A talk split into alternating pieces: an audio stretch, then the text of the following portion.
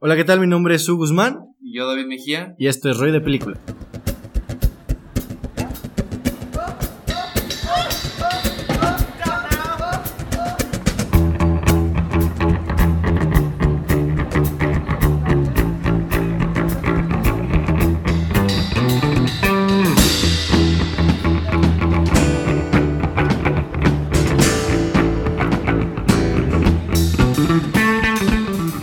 Arrancamos con un nuevo episodio de este hermoso podcast.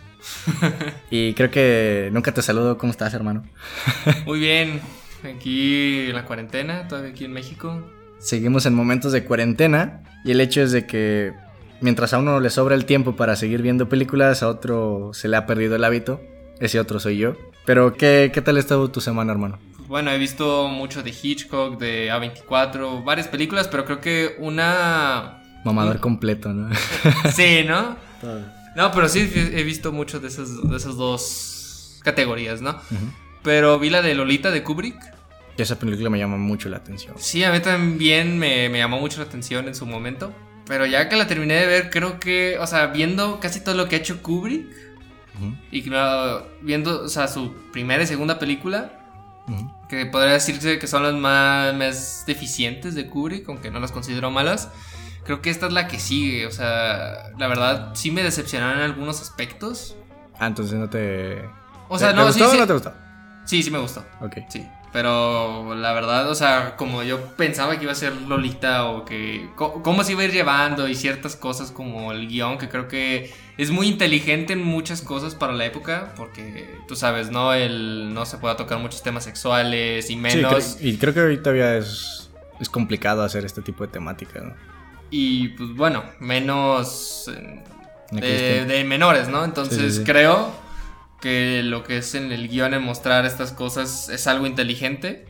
Pero como la resolución, este, ciertas cosas que pasan, la verdad, se me hacen como algo... No muy de Kubrick. mm, Pues, ajá, más que nada el tercer acto, porque el primero y el segundo acto son, wow, o sea, están muy buenos esos actos, pero el tercero, la verdad, fue como una decepción total, fue como, vaya, lo estuviste cocinando muy chido y todo, y al Sí. final fue como, ay, güey, Se desinfla el globo, ¿no? Ajá, sí, fue como, no mames. Y más, más que Kubrick, por ejemplo, tú dirás, ah, su tercera película, lo que quieras, pero creo que es su que, número 6, su sexta película.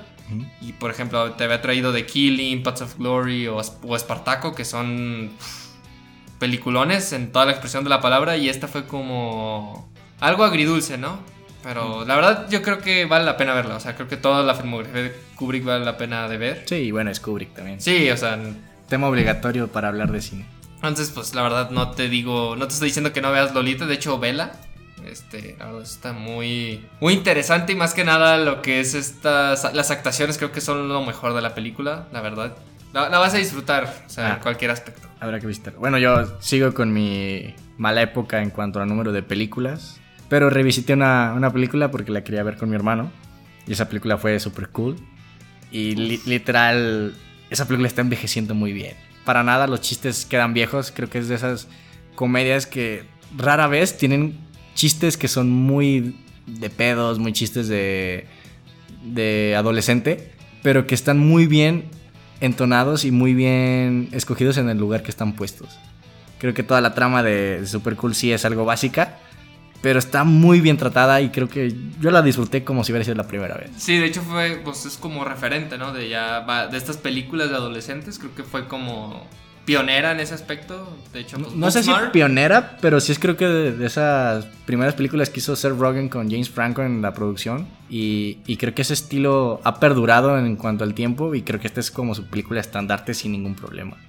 Igual, pues Booksmart, como si han escuchado nuestros podcasts, es como una copia de, de Super Cool, pero bueno, tiene No, otras cosas, ¿no? Bueno, o sea, sí, no copia, pero sí una película paralela, ¿no? sí, creo que sería la palabra paralela. Y pues, sí, creo que te la pasaste muy bien. O sea, creo que Sí. el elenco, los, los chistes, este. Ti- Tiene un gran elenco, la verdad. O sea, Seth Rogen sale. Michael Cera, yo creo que es- es de esas películas que, si te fijas, Michael Cera no tiene como una filmografía muy extensa en cuanto a calidad, por decirlo de alguna forma. Pero, por ejemplo, tiene dos películas que son estandartes de la cultura popular del adolescente al joven, por decirlo de alguna forma. Tienes el protagónico en Super Cool y tienes el protagónico de Skull Penguin. O sea, esas dos películas creo que son... Pues marcaron ya su carrera. Sí, marcaron su carrera y creo que de esas películas va a vivir toda su vida, desafortunadamente. Y afortunadamente a la vez. Y por ejemplo, mi Clovin, creo que ese vato sí Salió en Kikaz, no sé salió en si has Kikaz, que tiene un gran personaje. Sí. Pero creo que es de esos actores que no realmente viven del 100% de lo que es, Es la actuación. Creo que tiene otros trabajos alternos muy de persona terrenal. Pero también sale Emma Stone. Que bueno, Emma Stone ya Bueno, es de las mejores de la De industria. hecho, creo que fue de esas primeras peliculitas de Emma Stone. Sí, ¿no? de hecho sí, fueron después de hacer apariciones en series. De hecho sale Malcolm el del medio, no sé si. No, sí, sí sale Malcolm el del medio, ¿sabías? No, no sabía. ¿No? No. Es un episodio muy bueno que cuando le hacen una broma a Reese Ujú. y l- se entera Lois y pues se venga de las chicas que le hicieron la broma a Reese y una de ellas hace más Ah, o sea, ya Emma Stone. Oh, esa no- Pues me acuerdo del episodio, pero no me acordaba que... Sí, ni yo, yo también fue como que, ah, cabrón, poco sale en esta... Que no tienes el ojo tan entrenado ya de chico, ¿no? Ajá, y no me acuerdo en qué, en qué otra... Hace apariciones en series y ya empezó a salir en Super Cool y... ¿Cuál otra fue referente? No, sí, pues fue la Sí. primerita. Luego, ¿sabes quién también sale? Sale en esta película Dave Franco, el hermano de James Franco. ¿En qué parte? No. Sale como tres segundos, pero están jugando fútbol. Creo que está jugando Michael Cera. Y llega Jonah Hill. Y aparece Dave Franco para decir con unas dos, tres líneas. O sea, literal, nada. y sí, o sea, es un pantallazo, pero sale Dave Franco. Y a mí, bueno, Dave Franco no, no es como que se me haga el, el mejor actor del mundo, pero es un, un actor que me gusta mucho. Ah, pues de hecho, creo que Dave Franco, para mí, sería como un, un buen prospecto para hacer una película de James Dean. ¿En serio? Sí, de, de- de hecho, no sé si te pasé este dato, pero sí hay ciertas similitudes en cuanto a James Franco interpretó a, a James Dean en una película de televisión, una película para TV. Ajá. Y yo siento que el parecido que pueden arrojar entre James Dean y Dave Franco, ah, podría, podría pegar. Aparte en The Room, ahí este, se habla de, de James Dean. Así que creo que si algún día llega a suceder que hagan una buena película de biopic de James, de, James Dean. de James Dean, me gustaría que uno de esos prospectos a elegir sea Dave Franco. Desgraciadamente no se va a cumplir porque andan haciéndolo en CGI. Oye, ¿escuchaste eso de...? E- Eso yo creo que sería un buen, un buen tema para el podcast, güey, porque sí, el, el CGI ha evolucionado muy cabrón durante los años, pero el que empiecen a hacer este CGI para personas de carne y hueso, creo que ahí sí estaría un poquito... Sí, como por, como por ejemplo Leia en Star Wars, Ujú. que, pues, ya está muerta y le hicieron pues, escenas, bueno, sí, escenas grabadas, pero obviamente le agregaron CGI, que pues dices, pues, ¿qué, qué necesidad, ¿no? Creo que, o sea, digo, fácilmente pudieron cambiar algo de la trama o simplemente, pues, no sé, pero creo que la esa de esa película Star Wars, creo que no la viste. ¿Cuál es el episodio? Pues nueve, no, el nueve. ¿Nueve? No. No, o sea, la última, la, pues, creo que la más mala de la trilogía reciente. ¿Qué, qué, qué necesidad? Creo que podrían haber cambiado otras cosas. Bueno, no se ve tan forzada. Bueno, sí, o sea, es algo raro. La verdad, no me gustó tanto. Ah, otro dato, ¿sabes que No me recuerdo en qué Terminator, pero también recrearon por CGI a Schwarzenegger para algunas escenas. ¿En qué? No ah, recuerdo, eh, sí, en. Terminator, ¿no? Sí, en Terminator. En Terminator, la salvación. No recuerdo bien las escenas, pero bueno. Sí, Da- sí, yo sí las recuerdo, Dato pero- suelto. Pero sí, ¿qué, qué más has visto en la, la? Creo que sí tienes un buen, una buena cartera de posibilidades. Es que sí vi muchas que. Por ejemplo, de Hitchcock, hay una película que, que me encantó y creo que. Con, e- creo que esta actriz, o sea, ya entiendo por qué es de las mejores de Hollywood y por qué es tan. Es un, es un símbolo de, de lo que es una buena actriz y es Ingrid Bergman. La vi en una película de, de Hitchcock que se llama Notorious o Cuéntame tu vida, creo que es en español. Que, o sea, la verdad, me, o sea, me, me enamoré. O sea, no he visto Casablanca, desgraciadamente, que pues ahí sale. Sí. Pero con, o sea, con esa película dije, wow, o sea, no mames, creo que esta fácilmente puede ser mi actriz favorita. Porque hace una actuación, o sea, si no te enamoras de, de ella en esa película, De que la verdad está muy buena esa película, o sea, Hitchcock, creo que de todas las que he visto de Hitchcock, rara vez te aburren y pues, y las que son buenas, la verdad te tienen tenso, tienen, como lo, como lo llaman el maestro de suspenso, maestro siempre suspenso. te mantiene Envuelto en la trama. envuelto en la trama. Este, aquí en esta historia los personajes son muy buenos. Eh, no sé si contar un poco la trama, pero trata sobre, sobre agarran a esta Ingrid Bergman para que le saque información sobre algunos nazis, ¿no? ahí en Brasil, ¿no? Entonces es como... Te, mantiene al filo sobre lo que le puede pasar, sobre eh, un triángulo amoroso, o sea... Esas oh. películas pioneras que, que, manejaban bien esas tramas porque en ese tiempo tal vez no eran tan, tan de cliché, pero aparte están muy bien hechas y creo que es lo que se inventa que se vuelvan un cliché, ¿no? Ajá, sí, de hecho hay ciertas escenas cliché así como, ah, va a pasar esto y... Aunque, aunque, no, aunque se sienten naturales, fíjate, o sea, aunque son clichés. Es que en ese momento eran naturales, ¿no? Y ya con el tiempo y cuando envejecen dices, ah, eso es un cliché, pero eso es yo creo que de las precursoras a que se creara el cliché. Así que creo que eso puede que prescinda de ese error, entre comillas. La verdad, o sea, no, o sea, no, hay personas que tienen perjuicio de las películas viejitas, pero, o sea, creo que si tienes ese no sé, esa mentalidad, creo que te puedes perder de joyas buenísimas. O sea, y, tal vez la, mejor parte del cine se vio en una época pues, antes de los 80, ¿no? Sí, o sea, no todo es a color, no todo es a... Hay que aprender a amar el blanco y negro. Sí, de hecho... Cheque nuestra segunda cuenta. Auto spam. Pero bueno, Ahora sí, pues ya hay que ir a adentrarnos a lo que es nuestro. Para hablar de estas nuevas temáticas que queremos implementar en el podcast. Ah, en este podcast prescindiremos de una película principal y queremos empezar a explorar temáticas que estén ligadas al mundo del cine. Y una de ellas es: ¿se puede desligar al artista de la obra? ¿Por qué decimos esta pregunta? En los últimos tiempos hemos visto casos como el de Woody Allen, Kevin Spacey, eh, Harry Weinstein, en el cual se suele ver que cuando se le acusa a una persona de ciertas actitudes, actitudes ciertos momentos, ah, se empieza a decir que lo último, lo que no se debe hacer es seguir consumiendo su contenido.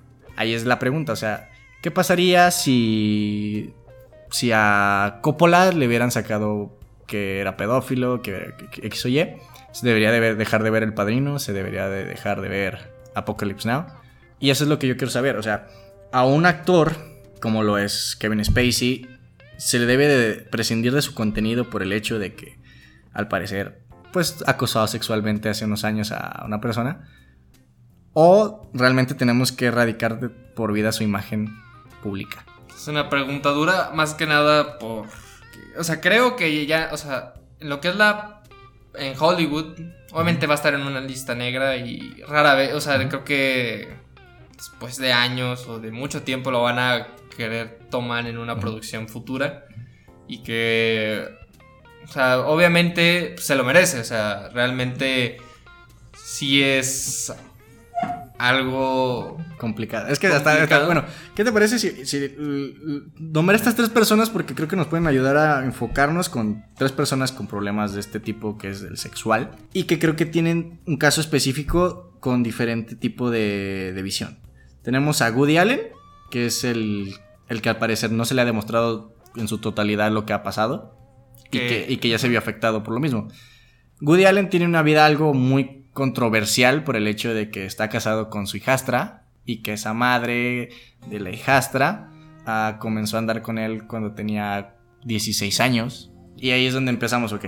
Woody Allen es un pedófilo, sí o no. Ahí es donde yo pienso que debemos de dar un paso atrás. A mí no me gusta mucho explorar en las vidas de las de las personas en cuanto a su vida personal. Creo que lo que debemos de valorar a un artista es simplemente su obra. Creo que un gran porcentaje de las personas que admiramos en el cine son personas que son una basura. O sea, literal, son malas personas. Por el hecho de que también su entorno los propició en muchas ocasiones. No es por justificar, pero creo que sí los, los orilló a ser una persona no muy grata. Por el hecho de presiones, por el hecho de que el mundo los trata diferente. Bueno, recapitulando. ¿e-, ¿Es considerado pedofilia andar con una niña de 16 años? Es una pregunta difícil. yo creo que eso también eh, importa mucho el entorno y el país. Por ejemplo, en Estados Unidos hay estados donde la edad de consentimiento es de 16, 17 años. Bueno, y si, te vas, no sé, a Asia, prácticamente se casan a los 16 años personas. Bueno, anteriormente en México los Ajá, sí, o sea, hoy en día ya... Probablemente tienes una tía que se casó a los 15 años. Obviamente. Creo que es algo muy normal en estas épocas. Y creo que ya es algo, bueno, muy normal para nosotros, pero creo que en siguientes generaciones ya no va a ser tan... Bueno, quién sabe, en México... Sí, Tal pero- vez en ciertos entornos ya no se ve tanto, pero sigue pasando. Em, sí, por ejemplo, pues yo no, yo no lo consideraría. ah, Es que es difícil. Yo pienso. O sea, sí, creo que si no se le. o sea, si ¿Demuestra? se demuestra. O. Bueno, es que para la época es, es algo difícil, pero yo no lo consideraría tanto pedofilia. Ah, es que siento que me estoy metiendo en un terreno muy. Es que ese es el problema, Sí, güey. O sí. sea, o- o- o- hoy cualquier opinión suele tragiversarse y sacada de contexto se puede malvibrar mucho tu, tu imagen pública. Y por ejemplo, creo que ese no es realmente el problema que tuvo Woody Allen. El problema fue que su hija, la, la hija que tuvo con esta madrastra de su, espo- de su esposa, es que supuestamente a los 7 años lo acusó de que abusó sexualmente de ella. Creo que ahí es donde se ve la, la diferencia en lo que es 16 años con consentimiento, por decirlo de alguna forma, a 7 años, o sea, literalmente es, un, es una niña, literal, con todas la- las palabras. Pero al parecer, esto fue como en 90s, 80s, no recuerdo bien la época en la que salió este escándalo, y por faltas de pruebas se, se archivó. Cuando sale el movimiento Me Too fue cuando se reabre este caso por el hecho de la... Pues este hype que empezó a haber. No, Bueno, no sé si llamarlo hype. Movimiento. movimiento tomó, tomó bastante fuerza en lo que fue Hollywood y fue donde se, abre- se abre el caso y fue cuando la imagen de Woody Allen se vuelve a manchar por este tipo de pues de situaciones y fue cuando Amazon Studios le canceló esta, este trato que tenían por Varias películas. varias películas que eran dos o tres más aparte de la de Un día lluvioso en Nueva York y fue cuando actores se desprendieron totalmente de él creo que Timothy Chalamet y esta Selena Gómez. Selena Gomez y creo que esta también da- Eh, Rebecca Hall. Ajá. Este, donaron sus, sus ganancias al, al movimiento para... Creo que eso es más bien un movimiento de imagen. Sí, de hecho, bueno, otro, un caso curioso, antes de seguir con los tres principales, hay uno sobre Asia Argento con Jimmy Bennett. O sea, X de las personas, bueno, creo que Asia Argento, no sé si, la verdad no investigué bien si era algo de Darío Argento, discúlpenme. Pero sí trata sobre esta, esta tipa que es Asia Argento, es una... Fue, fue violada o, o abusada sexualmente de Harvey Weinstein. Y ella defendía capa y espada este movimiento, era de las que marchaba, hacía... Hizo, bueno, Sí, sí, sí, sí. ma- se manifestó y apoyaba mucho este movimiento.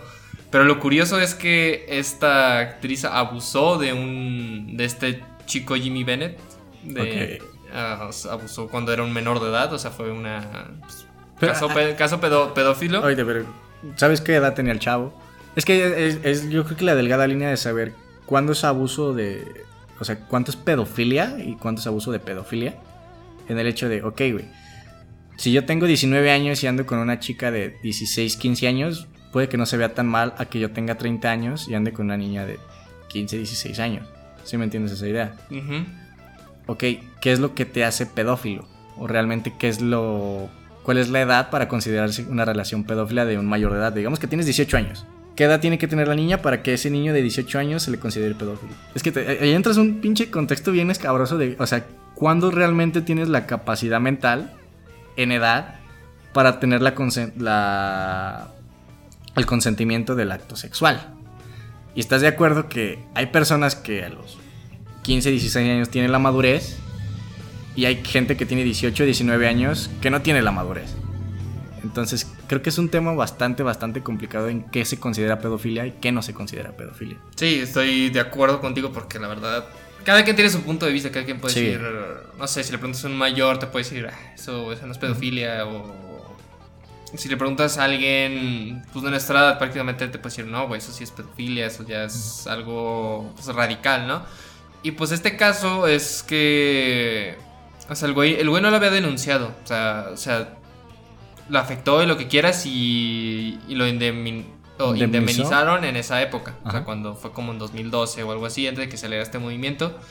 Pues ya como es, esta, esta tipa Sargento era muy devota al movimiento, pues el vato dijo, "Ah, cabrón, pues qué pedo si esta abusó, Sí, abusó de de, mí". de cierta manera y pues bueno, ya hubo pues, muchos pedos, de, este... Y pues de cierta manera te muestran ciertas, ¿cómo se dice? Estas dos ventanas, estas dos visiones, no sé si decirlo así, que, que bueno, por, por una parte este movimiento mayoritariamente sí es bueno, Muy importante. muy importante. como ahorita entraremos como lo de Harvey Weinstein o, bueno, los siguientes casos.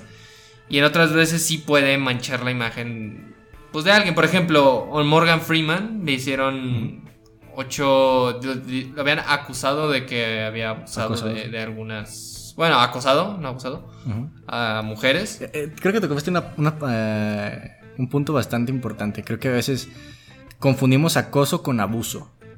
Y creo que las dos son algo bastante, bastante deplorable y que totalmente denunciable. Pero creo que de abuso a, digo, de, acoso, a abuso hay, bastante, bastante camino. Por el hecho de que una cosa es una violación y una cosa sí es acoso y es grave. Pero creo que se le debería de dar las dimensiones correctas a cada una de las, pues de las, de los delitos. Creo que es como cuando te daban en la escuela una amonestación verbal a lo que era un demérito. Por lo menos así era en mi secundaria. ¿Le llamaban de mérito a tu escuela? Eran en, reportes, en, mi escuela, bueno, en mi escuela era como la amonestación verbal. Era como que sacaran amarilla y después te sacaran roja, güey. Pero tus papás solo veían la, tarjeta, güey. O sea, te, te, sacaron tarjeta. No importa el color, te sacaron tarjeta. O sea, que le daban la misma dimensión a una amonestación verbal que a una a este a un demérito, güey. Y estás de acuerdo que no es lo mismo que te saquen tarjeta amarilla a que te saquen tarjeta roja. Obviamente. Entonces creo que también eso es algo que se le debe de prestar también atención. No es que quiera minimizar lo que es el acoso, sino que quiero dimensionar y que realmente se le dé la importancia a lo que es un abuso. Ya con los casos. Es mucho más duro, güey. Y aparte, ahí también entramos en otra ambigüedad. Sabemos que una violación es este, relaciones sexuales sin el consentimiento de una persona. Pero acoso, güey, creo que es muy ambiguo. Lo que para una chava puede ser acoso, para otra chava puede que no sea acoso. Y creo que eso es más de... Es que es muy complicado, güey, por el hecho de que creo que como nosotros nunca hemos sufrido de, que, de lo que puede ser un acoso, o por lo menos a niveles de lo que suele vivir una mujer día a día, creo que opinar de qué es acoso y qué es acoso es muy complicado. Sería como. Creo que si le preguntas a una mujer es como. Te va a decir cosas diferentes, como tú lo dijiste. Sí, suele, suele, ser algo muy. Pues personal o. Sí, yo creo que es más como personal o como su círculo lo ve. Porque pues entre, yo creo que entre mujeres dicen, no, pues esto es acoso, esto ya no es acoso. Y cada quien tiene su opinión de eso. Y pues bueno, ya retomando, pues creo que sí fue acoso lo de Morgan Freeman que le dijeron que, que tenía estas acusaciones y eran falsas. O sea, prácticamente le iban a arruinar. O sea, es algo... Complejo. Es algo complejo en el hecho de que te acusen de algo que todavía no está comprobado y pues ya te tumben, por así decirlo, tu carrera o te empiecen a, a boicotear, ¿no? Creo que, por ejemplo, digo, hay unos casos muy obvios. Hay veces que la autoridad, la, por su estatus de una estrella, puede llegar a pues, comprar jueces o... Manejar la ley a su favor. Ajá, entonces es algo pues, duro, pero mientras no haya esas pruebas o algo que, pues, que garantice que realmente ocurrió, Creo que no le deberían ir demeritando o hacer un cierto escándalo, por ejemplo lo de Johnny, Johnny Depp. Sí, también se hizo un super pedote por ese vato, ¿no? Sí, o sea que, que está Amber Heard le... No, y aparte creo, que... poner pruebas falsas y que no ocurrió, la verdad es como algo, algo contraproducente que demerita el movimiento. Por ejemplo, pues como los casos mencionados de Morgan Freeman y de esta Argento y también lo de Amber Heard es como, como cosas que hacen, por ejemplo, yo creo que la mayoría de los hombres ven como estos movimientos así como, ay, o sea, ¿eso qué? O sea, la verdad lo minimizan. Sí, se demerita mucho. Sí, es como... Y, creo que se demerita mucho por el hecho de los casos, el caso que acabas de nombrar, cuando se... Hay como cierta hipocresía o a veces se, busca dañar de forma falsa. Pero si, si somos este, en perspectiva, creo que va a ser muy subjetivo mi opinión, pero de, de esos 100 casos, ponle que de 100 casos del Mitsu, 95 sean reales y 5 sean falsos. Por conveniencia. Por conveniencia, que se oye. Y mucha gente quiere que por esos 5 casos se le pierda foco a los otros 95 casos. Y creo que ese es, el, es un error que muchas veces el ojo público, por, por hacer esta polarización, esa palabra, entre hombres y mujeres, güey, creo que eso también es muy, muy tóxico, sobre todo para esta sociedad. Aparte, creo que las leyes se rigen por el ojo público, sobre todo en este, este tipo de casos depende de lo que sea la aprobación de la sociedad, se va para un lado o para otro. Y bueno, regresando al caso de Woody Allen, güey. Creo que es muy... Sería muy estúpido poner las manos a fuego por una persona que solo conoces por su contenido y por sus creaciones. Güey. Creo que ni tú ni yo hemos tratado mucho tiempo a Woody Allen en persona, güey. O sea, que no realmente sabemos qué tipo de persona es. Creo que muchas veces podemos crearnos una imagen por entrevistas, por personajes que llegan a interpretar, X o Y. Pero realmente hay personas que en tu puta vida te imaginarías que son eh, depredadores sexuales, que son pedófilos, X o Y. Y creo que algo que deberíamos de empezar a prescindir es que nosotros no debemos de opinar de que Woody Allen es pedófilo o no es pedófilo. Creo que eso es lo que muchas veces nos quejamos de la del periodismo rosa, de esto de hablar de chismes, hablar de de opinar porque viste o porque dijeron, ¿sabes? Creo que si, si este caso de que Woody Allen abusó de su hija es real, puta, es una basura de persona, güey. Pero eso no quita, güey, que Manhattan, que... Annie Hall. Annie Hall, sean, sean, películas que debes de ver por el hecho de que marcaron el cine y porque son, es cine de calidad. Y creo que ahí es donde entra la vertiente de que una persona como la categoría, suponiendo que Woody Allen. Es que es de lo que quiero prescindir. No quiero decir que Woody Allen es pedófilo hasta que se compruebe que es pedófilo, güey. Pero supongamos que sí es pedófilo. Debería de seguir lucrando por el hecho de que en su momento hizo contenido de bastante calidad, güey. ¿Sí o no, güey? ¿Lucrando en qué aspecto? Lucrando de que, obviamente, una plataforma por el hecho de tener Manhattan en HBO o en Netflix, güey, le van a estar pagando por el hecho de que siga. Ah, o sea, sí. O sea, la verdad, pues obviamente sí merece, o sea, su trabajo y... E, e, eso es obvio, güey. Pero, por ejemplo, en lo que hubo con este Un día lluvioso en Nueva York, güey. Supongamos que, creo que en Estados Unidos no se estrenó en... en no, no sé si en cines, güey pero por ejemplo, aquí en México llegó porque como que no resonó tanto el, problema este. Entonces la pregunta es, cuando se te llegara a comprobar un caso de pedofilia, y sacaran un producto nuevo tuyo, ¿la gente puede ir tranquila a ver ese contenido o estarían apoyando a un pedófilo? Ahí es donde creo que muchas veces las plataformas, los estudios, es como que, ah, se empiezan a retirar por el hecho de que la gente los empieza a juzgar. Es que tú estás apoyando a una persona que es pedófila y estás eludiendo la justicia, aquí soy el trabajo de una persona se debe de regir también por la persona que es, güey. Mm, de. O sea, en cierta parte, pero creo que un error que pasa en eso de juzgar, de que estás apoyando a un pedófilo realmente en una producción. Creo que, o sea, el director es, un, es una cosa de, de más de, de, un todo. De un todo, ¿no? Entonces, creo yo que quitarle esa promoción, por ejemplo, hay un productor, hay un... Hay actores. Hay actores, hay, editores. distribuidoras, hay todo, todo que esto que se planeó para fomentar a ver esta película. Creo que es algo... Pues, o sea, creo que lo que gana, o sea, este personaje Woody Allen, bueno, que este, esta persona Woody Allen, este... También es un personaje. por una película, prácticamente creo yo que o sea, si ya está hecha la película y realmente, o sea, que le hayan cancelado los contratos. Eso creo que para mí eso, está bien, o sea, pero ya si tiene un producto que apenas va a ser comercializado, creo yo que que es, algo, que es algo... Existe algo importante, güey. Se le cancelaron los contratos. Supongamos ahora que lo de lo que se le acusa no es verdad. Entonces, se debe de hacer estas este, decisiones tan extremistas de, ok, te están acusando de algo, tu imagen me está manchando como estudio, ¡pum! Te corto, güey. Pero el tiempo se descubre que eran acusaciones falsas. Si, entiendes la magnitud que puede tener este tipo de, de decisiones tan precipitadas por el hecho de que, ok, si fueran acusaciones con argumentos, con pruebas, ok, perfecto de que se, se niegue, güey. Pero, por ejemplo, si yo fuera una chava, güey es que también no quiero entrar en ese contexto, güey, porque siento que se. Se puede sacar de. sí, sí, sí. Se puede malinterpretar. Pero pienso, güey, que muchas personas de, del medio pueden sufrir a, lo que puede ser este, una falsa acusación. Esta falsa acusación puede pues, acabar con tu carrera realmente, güey. Hay, un caso de una chava que era modelo asiática, no recuerdo qué país exactamente, pero se tomó una foto como familiar, güey. Sale la, chava, eh, el supuesto esposo y dos hijos.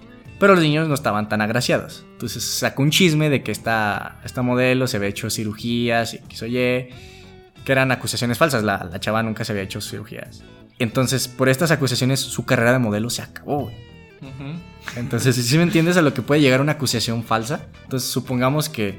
Sí, por ejemplo, lo de Johnny Depp, que ya le habían quitado casi todas sus o sea, tenía varios contratos, lo de Jack Sparrow y todo el daño que le había hecho. Pues sí, realmente es como, no mames, así te da cierto, cierto coraje y, y bueno, ciertamente si esto llega a pasar con Woody Allen, Ujú. creo yo que pues, el estudio sí le, obviamente le va a dar otra oportunidad, aunque creo, creo que está bien lo que hacen de... Es que yo O pienso sea, que es- es- cu- cuando sí. hay este tipo de acusaciones, mientras no estén cimentadas, mientras no estén argumentadas, güey, creo que estos... ah, Es que las de Woody Allen sí están, sí están como que, sí tienen cierto foco. creo que, ah, o sea, tienen foco mediático, güey. Sí. Pero lo que yo me refiero en el tema de ley, por el hecho de que no es nada más decir, es tal vez demostrar. Y creo que este caso en específico sí es algo complicado de demostrar, o sea, ¿cómo demuestras que alguien abusó de ti a los 7 años? Y todavía que fue hace, hace Sí, hace bastante tiempo. Y mucha gente tiene el... Creo que es un argumento bastante estúpido, güey, el decir, ¿y por qué no lo dijeron en su momento, güey? ¿Por qué esperaron tanto tiempo? Creo que... Bueno, eso lo podemos tocar más a detalle en lo de Weinstein. En Wednesday, ajá. Pero bueno, creo que es, es, es un argumento muy estúpido por el hecho de que, ok, si tú no sufriste eso, no sabes lo que hay en la cabeza de esa persona, no sabes en cómo esa burbuja te hace pensar cosas que tal vez... Algunas cosas son ciertas en cuanto a las personas que juzgan a otras personas que son abusadas, que pierden valor, que subir. Ok. Pero sí, es- es algo bastante, bastante complejo de, de manejar. Bueno, a lo que yo me refiero es, creo que una persona se le tiene que dar el beneficio de la duda hasta que se demuestre lo contrario. Mucho a lo que es el sistema de justicia de Estados Unidos. Creo que se pueden decir muchas cosas de ti, pero hasta que alguien demuestre realmente que eres una mala persona es cuando realmente se te puede empezar a cerrar las puertas. Mientras tanto, yo pienso que se deberá de seguir con un cierto limbo entre, entre sí y no. Pues esta persona sigue... Creo que Woody Allen es un genio y creo que muchas de sus obras han marcado lo que es este, la cultura cinematográfica y la cultura del cine romántico, por decirlo de alguna forma. Entonces, entre son peras, son manzanas, creo que este contenido debería de seguirse explorando. Y si, ok, se demuestra que este güey era una basura de persona, ah, pues qué mala suerte, pero su contenido sigue siendo exento de la persona que era. Ok, si, si realmente la cagó, si realmente hizo las estupideces que hizo, güey, creo que su contenido se debe de seguir viendo. Sin embargo, fomentar un futuro contenido de esta persona, creo que ahí es donde Ajá. realmente Es donde sí. caeríamos en un error. güey. Hacer esta como cinismo de decir, ok, pues, pues, sí es un pedófilo y todo, güey, pero yo quiero seguir viendo películas de él, así que sigamos les dando oportunidades. Ahí creo que es donde realmente carece de lógica lo que, lo que estaríamos pidiendo. Sí, y creo que lo que yo como empresa, como lo que hizo Amazon, de Ajá. quitarle los contratos, creo que. O sea, yo sí, yo, yo sí lo veo como de cuestión financiera, lo veo muy. O sea, lo veo bien porque te da mala fama y nadie va a ir a ver tu película. Cuestión de imagen más, más que nada. Ajá, y creo yo que cuando ya llevan a alguien a juicio, ya es como si tienen pruebas, o sea, ya tienen pruebas cimentadas. Cimentadas. Entonces ahí es cuando yo creo que, que sí está bien quitarlo, ¿no? O sea, ya...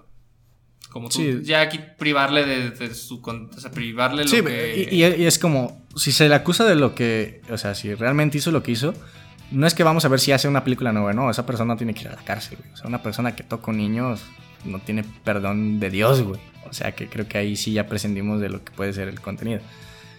Pero mientras no se demuestre, no haya pruebas fidedignas, creo que ahí es donde recae mi, mi enojo con ciertas situaciones que ha vivido Woody Allen.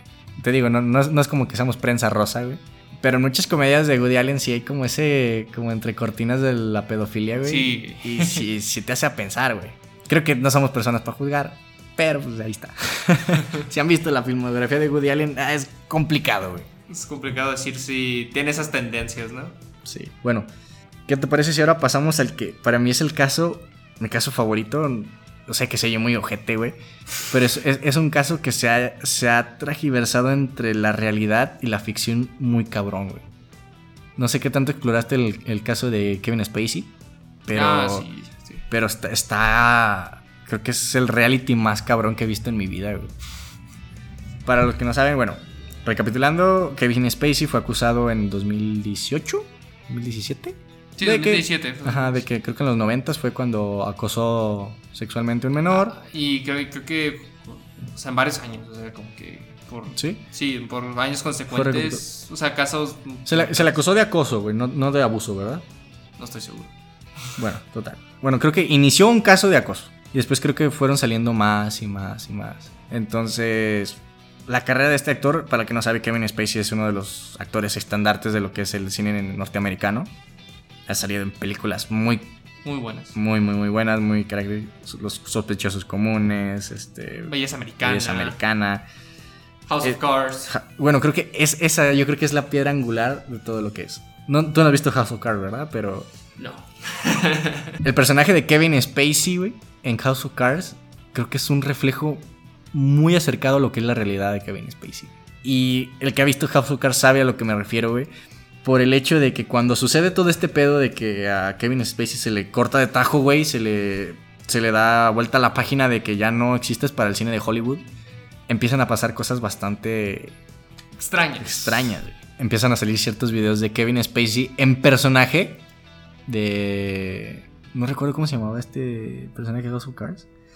Pero como tal, entra en el personaje de House of Cards y lanza un mensaje para ciertas personas reales que manejaban esta industria. Creo que inicia con un... Un, este, un video, lanza mensaje y es, entre líneas, una amenaza muy clara para estas personas que manejan esta industria. En pocas palabras les dice, si caigo yo, caen todos.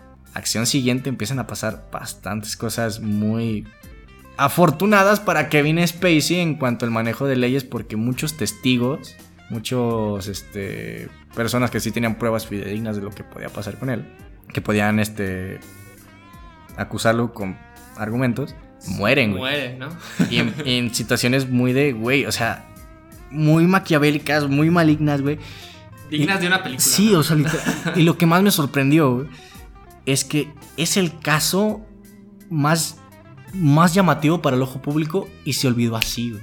Somos de muy mala memoria porque literal, si, si te pones a neta indagar poquitito en ese caso, no mames, güey, o sea, estás viendo una película en vivo, una película real, una película que tendría 95 de Metascore, güey. Acción siguiente sale otro video de Kevin Spacey, personaje, diciendo como que "Ok, ya dimos las paces. Me parece que lo que Kevin Spacey hizo, güey, es muy llamativo como personaje de ficción, pero como persona es terrorífico, güey. O sea, da miedo, ¿no? Así como... Sí, güey, o sea, realmente este vato lo que hizo fue traer a la ficción a la realidad. Y hizo una realidad que, verga, güey, sí. Perdón por la palabra. Pero sí, sí, sí te pone a te hace pensar varias cosas. Yo pienso que obviamente Kevin Spacey sí se nota que es una persona como lo que ves, güey. Y algo de lo que hablabas de lo de este ojo mediático, este, esta imagen pública que puede dar un, un personaje que está en este en estas situaciones de acoso, no acoso, X o Y. Bueno, creo que de dos películas se le hu- hubo una película donde se le sacó como personaje, creo que era una se llama Todo el dinero del mundo, en el cual sacaron a Kevin Spacey y pusieron un tractor para regrabar las escenas. De House of Cards de la última temporada se le sacó de tajo el personaje. Y está muy cabrón que saques al personaje principal de una serie tan emblemática como es House of Cards, así de la nada. De hecho, yo empecé a ver las. Yo vi las cinco primeras temporadas, que son grandes temporadas. A veces hace agua la, la serie, pero es una de las mejores series que puedas ver. güey. Y es uno de los mejores personajes que pueda haber. En ficción, no es un personaje admirable, pero es un personaje que su desarrollo, su forma de moverse es muy, muy interesante. Como inicia segunda digo, la sexta temporada se le quita de tajo, pues la serie se va a la mierda, güey. O sea, yo ya no vi la sexta temporada por respeto al contenido, no a la persona, güey, como tal. Y también en Baby Driver sufrió de baja taquilla o ciertos movimientos para boicotearla por Kevin Spacey. Por que- Y, y de hecho, hay una película que sacó la de. Creo que también sale con este Hansel Everton, o no me acuerdo quién más. Hansel Everton. Ajá. ¿Cómo, cómo se llama? Mm, Billion Baby, algo, no me acuerdo, güey. Ah, un, gru- los, un sobre Algo de millonarios. ¿no? Ajá. Sí, sí, sí. Creo que la película costó, no me hagas caso, ponle 10 millones de dólares. Y en su primer fin de semana de estreno, ¿cuánto crees que haya juntado la película? La verdad, no sé mucho de cifras, pero no, no sé, 50 mil. 600 dólares. Así, güey. Esa película obviamente no llegó a México. Y obviamente no sé qué tan buena película sea por el. Yo sí la quería ver, güey. La, la verdad, yo sí la quería ver. Por el hecho que pues ya estaba hecha, güey. Y tenía un, elenco llamativo. No sé qué tanto la crítica criticó objetivamente el producto o criticó la, la aparición de esta persona. Total. Yo pienso, güey, que a Kevin Spacey futuramente lo vamos a ver. No sé si futuramente es una palabra. Yo pienso que en un futuro a Kevin Spacey lo vamos a volver a ver en el cine. ¿Y tú lo verías? Esa es una muy buena pregunta, güey. Digo, o sea, ya, ya no se le va a juzgar por nada. Es que. técnicamente. O, o sea, es que. en un tiempo. Es que ahí es donde entra esa ambigüedad, güey. O sea, no se demostró, pero tú sabes que sí se demostró. güey. Sí, sí, sí. Es donde te preguntas, ¿sí verías contenido de esta persona? Eso, eso sí no me había puesto a pensar. Porque, porque si te pones. O sea, creo que la mayoría de la gente. O sea, olvidó este caso, no es tan mediático como lo es. Como son los otros dos anteriores. Como tú dices, la gente, el ojo público lo olvidó rápido. Y, y- y si te fijas, de los tres casos, güey, el que podía ser el más llamativo realmente, pues es el de Kevin Spacey. Sí, o que sea, te hace- como tú dices, es. Ahí sí un- puedes teorizar, puedes sacar argumentos. O sea, es, es una película en la vida real. Prácticamente se nos fue por el video de Dross. Porque tú sí lo Ajá, viste, ¿no? sí, o sea, lo hubieras, olvidado. Sí, güey, o sea, bueno, yo recuerdo que Kevin Spacey todo, sí me tocó todo este pedo y también porque estaba muy allegado a la serie de House of Cards. Yo amo House of Cards. Y me gusta mucho el personaje de, de Kevin Spacey, güey. Pero lo que mucha gente a veces no entiende, güey, es que una cosa es admirar un personaje en el hecho de qué bien está hecho, qué desarrolló, a quererlo recrear tú como persona. güey. Por el hecho de. Creo que hay películas. la- las series de narcos. Mucha gente dice que se glorifica a este personaje. A ese tipo de personajes como son, no sé, Pablo Escobar. Los mismos. Scar- Scarface. eh, Los que pueden ser reales o, O ficticios. o ficticios. Creo que en muchas situaciones. Creo que la palabra glorificar está mal, mal implementada. Creo que sí hay series en las cuales ponen al narco como un héroe, güey. Pero hay otras. Todas muy pocas que sí. Sí tienen como este. Este foco en sobre. Ok, te presentamos este personaje. Es una basura. Tal vez no lo sea, lo que quieras. Pero sí te muestran esos. Pues estas dimensiones, ¿no? Sobre lo que. Sobre lo que hace. Y que realmente está mal, que tiene una consecuencia, ¿no? Ser Sí. esta clase de personas. Y hay otras que realmente lo que intentan hacer es transmitir un mensaje de. Pues de grandeza, ¿no? Ujú. Y creo que eso ya es, como tú dices, ya es como. Creo que te importa mucho la percepción de la persona que lo está consumiendo. Sí, bueno, demasiado. por ejemplo, en Breaking Bad, güey, o sea, tenemos punto A y punto B, güey. En punto A tenemos una muy buena persona, en punto B tenemos a una muy mala persona, güey. Y lo que se me hace interesante de ese personaje, güey, es cómo llegamos de punto A a punto B. Entonces, no es que esté glorificando al narcotráfico, güey. No es que yo esté admirando un personaje de decir, yo quiero ser como él. Obviamente, te proyectas y te identificas con ciertas, este... Escenas, situaciones. Ajá. pero- Porque es el truco más viejo y de lo que es el cine, güey. O sea, identificación y proyección, güey. Lo bueno y lo malo. Entonces, recapitulando otra vez, regresando a lo que es Kevin Spacey, pienso, güey, que dependería mucho con quién trabajara Kevin Spacey, güey, para ver algo más de Kevin Spacey. Porque estás de acuerdo que es un actorazo, güey. Sí, Que- la, la- la y que si quiere es regresar, una- va a regresar con lo mejor que pueda hacer, güey. Para decir aquí estoy, güey. Y con los personajes que le hemos visto, o sea, yo. Sí está. Sí está de pensarse, güey. Es como Cre- ¿Sabes qué haría, güey? ¿Sabes qué haría? ¿Y qué creo que deberíamos de hacer, güey? No pagar boleto para entrar al cine. Ah, pues. Que ya hemos hecho, no está bien. lo hacemos en ciertas cadenas que sabemos que dos boletos no. No, no afecta, no, no, No lo haríamos en nada. cines independientes. no. Aparte, som- yo creo que somos de, las personas, de, por lo menos en Guadalajara, que más derrame económico tienen en el cine de aquí. Por ejemplo, Cineteca, Cineforo, güey, son, son, ya lo hemos hablado tú y yo, güey, que son cines que nuestro boleto sí cuenta, güey. O sea, sí es, si son uno o dos más, sí, sí influye mucho en la estadística, güey. Pero en cadenas como Cinépolis o Cinemex, dos más es como un decimal bueno, muy, Cinemex, muy, muy lejano. Cinemex porque sí está un poco más en la mierda, sí me sentiría un poco Es mal. que, güey, o sea, sí- Pero, son cadenas grandes. Son cadenas grandes, o sea, tienen varios puntos. O sea, creo que somos un decimal muy, muy, muy, muy alejado de lo que es el punto, güey. Así que sí hemos hecho ciertas trampitas. Rara vez, ¿eh? No, no sé. Rara vez, no, No es como que no somos el güey que se, se cuela cada, cada rato, güey. Pero sí, yo pienso que estaría interesante hacer eso, güey. O sea, no estás apoyando económicamente el producto final. Y creo que si no le das. Es que también, si es muy buena la película, le deberías de dar repercusión, güey. O sea, deberías de comentarla, recomendarla. No sé, es como, por ejemplo, si te ofrecen un plato de, pues, de caviar y está presente, o sea, si es un peliculón, así lo tienes, toma. Es como que te, que te digan, güey, ¿quieres probar el caviar? Es gratis, pero es robado. Tu moral es de ahí donde infringe, güey. O sea, voy a tener algo muy muy cabrón de que poder obtener así por mis propios medios es gratis, pero alguien robó este producto para traérmelo y dármelo gratis. Entonces ahí es, que ahí depende mucho la moral del momento, güey. Ahorita te puede decir sí y en el momento no la vería, güey. Y después puede decirte, ahorita te puede decir no y en el momento me moriría de ganas por ver la película. Sí, es como, por ejemplo, yo creo que como el caso de la sirenita, ¿no? O sea, es... Ahí sí se mamaron, güey. O sea, es un caso, pues, o sea, diferente a lo que estamos hablando.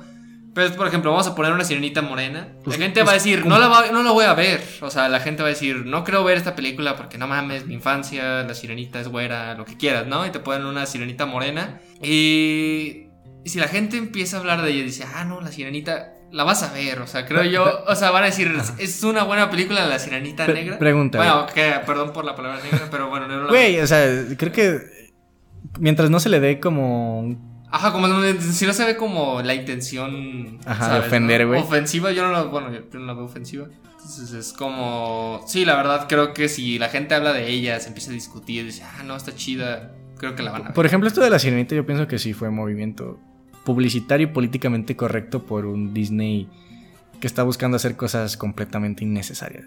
Por ejemplo, el por qué una sirenita negra. ¿Estás de acuerdo que estaban muy conscientes, güey, de que el 80-90% de la población iba a negarse a ver ese producto. Yo creo que es como. Yo, creo que es como una prueba, ¿no? Así como. A ver qué sale. O sea, imagínate que sea la más. O sea, muy taquillera. O sea, imagínate.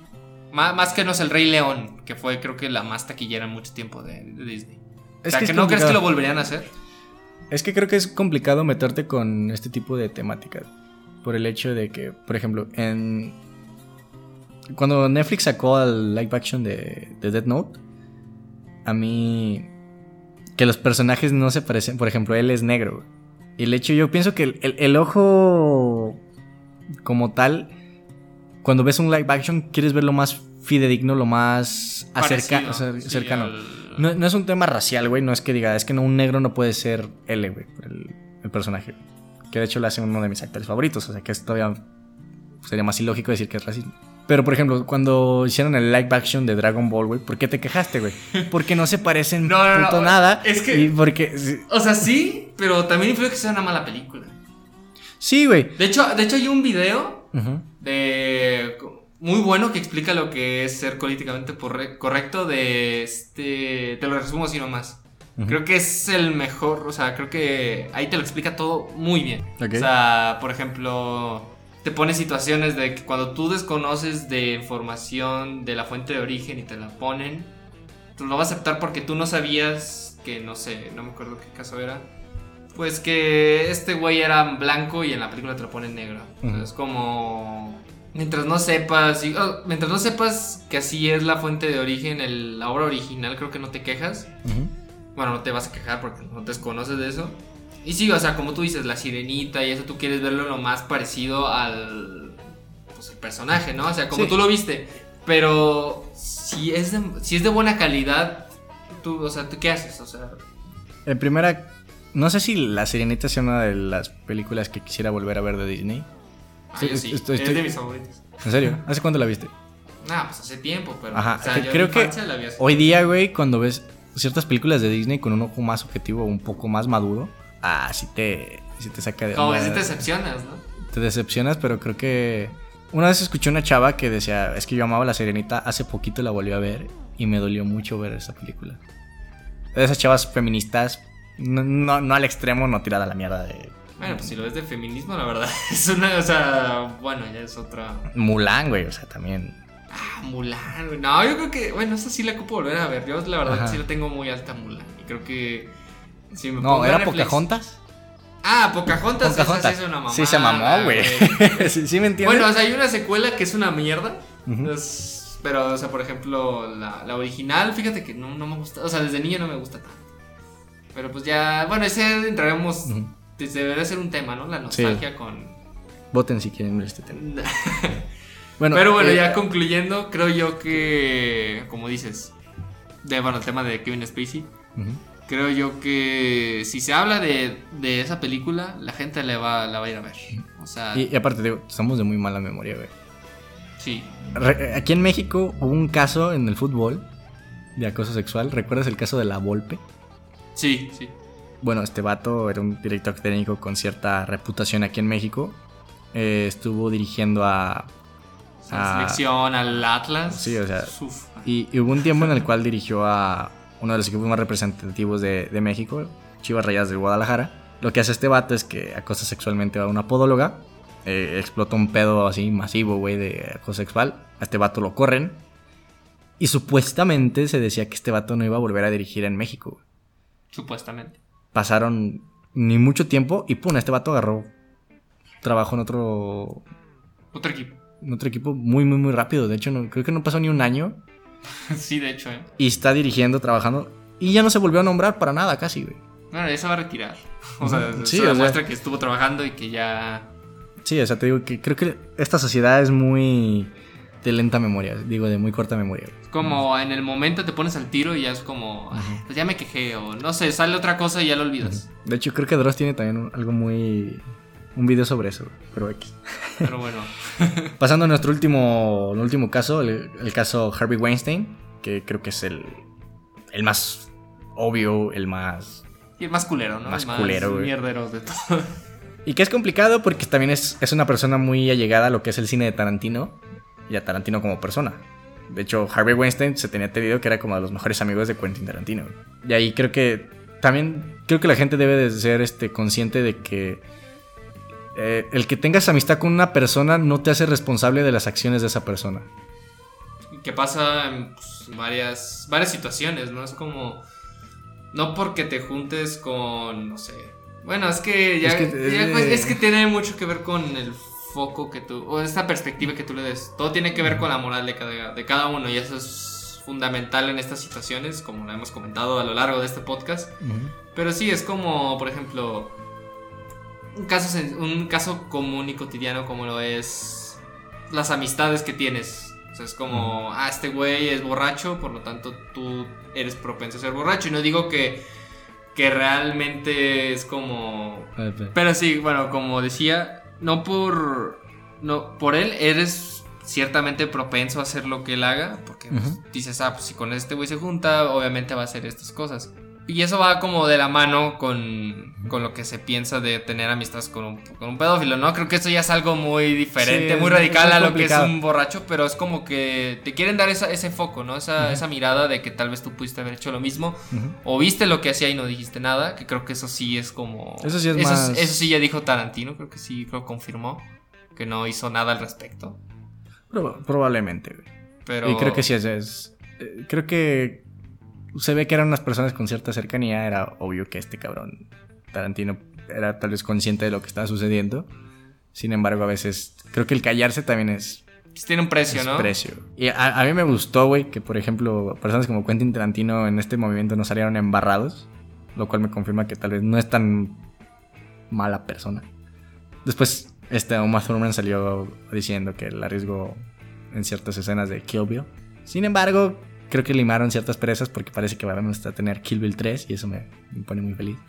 A todos, ¿no? A todos.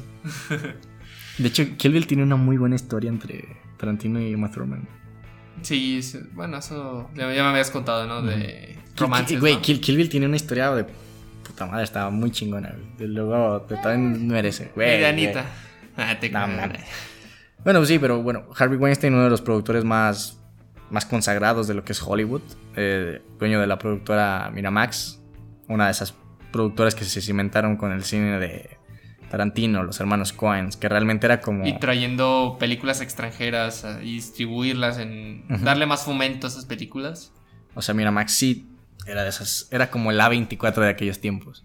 De hecho, muchas veces comparamos a A24 con Miramax. Y creo que eso es lo que todavía duele más decir que, bueno, por estas personas que son basuras, llegamos a tener cierto contenido que hoy día, por ejemplo, Kill Bill es de esas películas que están muy cimentadas en mi, en mi persona y que sin este cabrón pues hubiera sido tal vez imposible que se realizara eso. Entonces, eh, es como un choque de moralidad, güey, con tus gustos personales. Es muy complicado. Cargar con eso. Cargar con eso, güey. Pero sí, güey, o sea, pues todos, todos, sabemos que Harvey Weinstein es una basura de persona, güey. Pero no por el hecho de que este cabrón está ligado a proyectos directos como Pulp Fiction, Kill Bill. pues casi toda la pinche filmografía de Tarantino, güey, parte de la filmografía de los hermanos Cohen, significa que debamos de dejar de ver este tipo de películas. Yo pienso que... O sea, si ya están hechos, como dijimos, ya. Ya. Eh, Creo ahí que están. pre- prescienden de, de toda culpa. El problema es el futuro. Sí, yo digo que pues ya. O sea, si algo. Creo, o sea, creo yo que ya. Pues ya Harvey Weinstein ya no va a poder sacar algo más. De hecho, está bien jodido, güey. ¿No lo has visto últimamente? Sí, de que le dieron corona- coronavirus en la cárcel y. Qué bueno, güey. O sea, sí, ahí sí, sí, sí, sí. Y, y yo soy de la idea, perdón si soy muy oscuro, güey, pero este tipo de personas a mí me dan ganas de que vivan los más años posibles y que sufran cada maldito día de su vida, güey. Sí, Creo- sí, creo que el morir es como un, castigo muy... la salida fácil. ¿no? Sí, güey, la salida fácil. Estas personas... No sé si lo que diga está moralmente correcto, pero sí, güey. O sea, este tipo de personas deben sufrir cada maldito segundo de lo que les resta de vida y ojalá su vida se alarga. güey. Yo también estoy algo de acuerdo contigo. Sí, güey. Y bueno, o sea, aparte de. O sea, Ojalá lo estamos. violen, güey. O sea, ya. no, ya, o sea, por ejemplo, de- por otra parte, o sea, están los acosos sexuales, pero por ejemplo, como tú dices, Weinstein es una basura de persona. Y se vio, por ejemplo, supongo que algunos han visto eh, Shakespeare enamorado, creo que tú no lo has visto. No. Pero, ay, güey, no mames, la neta sí, sí enoja ver esa película nominada a mejor película. La, la verdad, o sea, ganó muchos premios y lo que quieras, y todo fue por influencias de Weinstein. Industria es la industria, hermano. Sí, la verdad, sí me enojo. Por ejemplo, Salvando al Soldado Ryan, este. No sé, otra muy parecida que es como una copia de Shakespeare in Love, que es mejor, que se llama Elizabeth, la reina virgen. que Sale esta. Kate Blanchett. Que es una copia, literal, es una copia, es como... Como si dijeran, ah, pues es la misma época, la misma cosa, este, mismos actores, salen casi los mismos actores. No mames. Neta, neta, yo, yo me fijé y están en el mismo año y todo. O sea, la verdad es como... No entiendo por qué Shakespeare in Love es mejor película que, por ejemplo, que Elizabeth o Salvando al Soldado Ryan. No me acuerdo que otros más estuvieron nominadas ese año. Pero, güey, es una, es una mamada. Es una- O sea, no entiendo. o sea, por ejemplo, sé que puedes mover influencias y, no sé, una película entre. Pues con el mismo nivel, ¿no? Como lo puede ser. No sé, el año pasado puede haber sido Parasite o 1917 o entre otras. Pero, güey, o sea, un- una diferencia tan radical Tan como lo es sí. Salvando al Soldado Ryan con esta película, la verdad es como, no mames, no entiendo a cuántos compraste para que esta película ganara a mejor película y ganara más premios. Pues tal vez ni, ni comprarse, güey. Por ejemplo, es como los premios, los Oscars, los Arieles, todo ese pedo. Es como si rollo de película hiciera unos premios, ¿ok? Y el mejor podcast del año es para rollo de película. O sea, si me entiendes, es la industria premiando la misma industria, güey. O sea, es, es como todo un show, güey, para mamárselas ellos solos. Entonces creo que ahí, cuando hablamos de premios de ciertas índoles muy mainstream, güey, por ejemplo, pues ver a los Oscars, los Ariel, es muchas veces, pues ver a personas mamándoselas sola, güey. Sí, de hecho, uno... No, no esperes mucha objetividad para ese tipo de... No, pero por ejemplo, si... O sea, otra cosa, objetividad, lo que quieras, pero la verdad, o sea, sí, sí es otro nivel. O sea, por ejemplo, no sé, que haya robado, o sea, que haya sido un robo, no sé, Roma con Green Book. Sí, sí, se mamó. O sea, bueno, desde nuestra opinión, obviamente. No, sí, esa- esa te la cierta- fundamento. O sea, eso digo, ok, es la industria y pues Netflix es otra cosa y pues está bien, o sea, entiendes el- los Oscars y que no son 100% parciales, como lo han sido a lo largo de su historia, pero, o sea, neta, cuando veas Shakespeare in Love, vas a decir, Sí, no, no, mames, o sea, neta. Neta sí se mamaron. La verdad, Sí, pero bueno, sí, este, ahora sí ya pasando a los acosos de Weinstein, de cómo arruinó carreras, Arruinó ejemplo, vidas, güey. por ejemplo, el que se me viene a la mente es de Mira Sorbino. La, creo que fue esposa de Tarantino, ¿eh? No sé si Ah, ¿en serio? eso. O novia. Pero el punto es que era novia o esposa de Tarantino y pues le iba, le, le iba a acosar. Esta se negó. Pues Mm. ya le arruinó su carrera. Creo que ya- Weinstein, pues bueno, ahí ya se confirmó y creo que. Sí, ya, creo que lo, lo dicho está dicho. Bueno, creo que este, este episodio supuestamente iba a ser un poco más corto. Ya otra vez cumplimos nuestra hermosa hora de costumbre. Y Bueno, algo más que tengas que decir, hermano. Kevin Spacey, mala persona. Woody Allen, ya veremos. Ch- Chance de Woody Allen se va a morir, güey, y el día que se muera se la van a super mamar. Pero de hecho, bueno, ya, ya estamos desviándonos, pero sacó una, un libro de Ah, sus que- memorias. La editorial creo que no lo va... No, sí, pero ella lo sacó. ¿Independiente? Creo que sí. ¿Lo leería? Sí, todavía no se confirma. Y pues creo yo que es interesante ver su punto de vista. Pregunta, güey. En ese libro están las confesiones de lo que hizo, güey. ¿Lo comprarías? Que no, que no hubiera forma de que lo vieras gratis, güey. ¿Lo comprarías? Pues a mí me vale verga, la, literal. O sea, a mí me, o sea, a mí me vale, o sea, me vale verga de... O sea, no soy como que, ay, no mames, ¿qué le pasó a ese güey? La verdad, yo me... O sea, chismes de Hollywood. A no Sí. ser de que estén haciendo otra película, eso es- no, no me interesa. O sea, ya... Hay que olvidar la prensa rosa. Ajá, sí. Yo... Vean Nightcrawler. bueno, ese es amarillismo, pero... Pero bueno, el punto es que hasta o sea, obviamente lo van a confirmar de algún lado y ya que tengas esa información, pues ya, o sea, creo que ya si lo pones así un caso específico y real de que tenga que comprarlo para saber la verdad, no lo compraría. Sí, Ah. te vale un poco. Sí, me vale ver. Es que eso es morbo, güey. Sí, Y el morbo vende mucho, pero no debemos de comprarlo. Bueno, nuestras redes sociales. Acabamos de llegar a 4000 en Instagram. Muchas gracias. gracias. En Facebook no, no hay mucho que ver, pero síganos. Tal vez algún día empiece a explotar Facebook. Algún día. Algún día. Bueno, sin nada más que decir. Bye bye. Bye.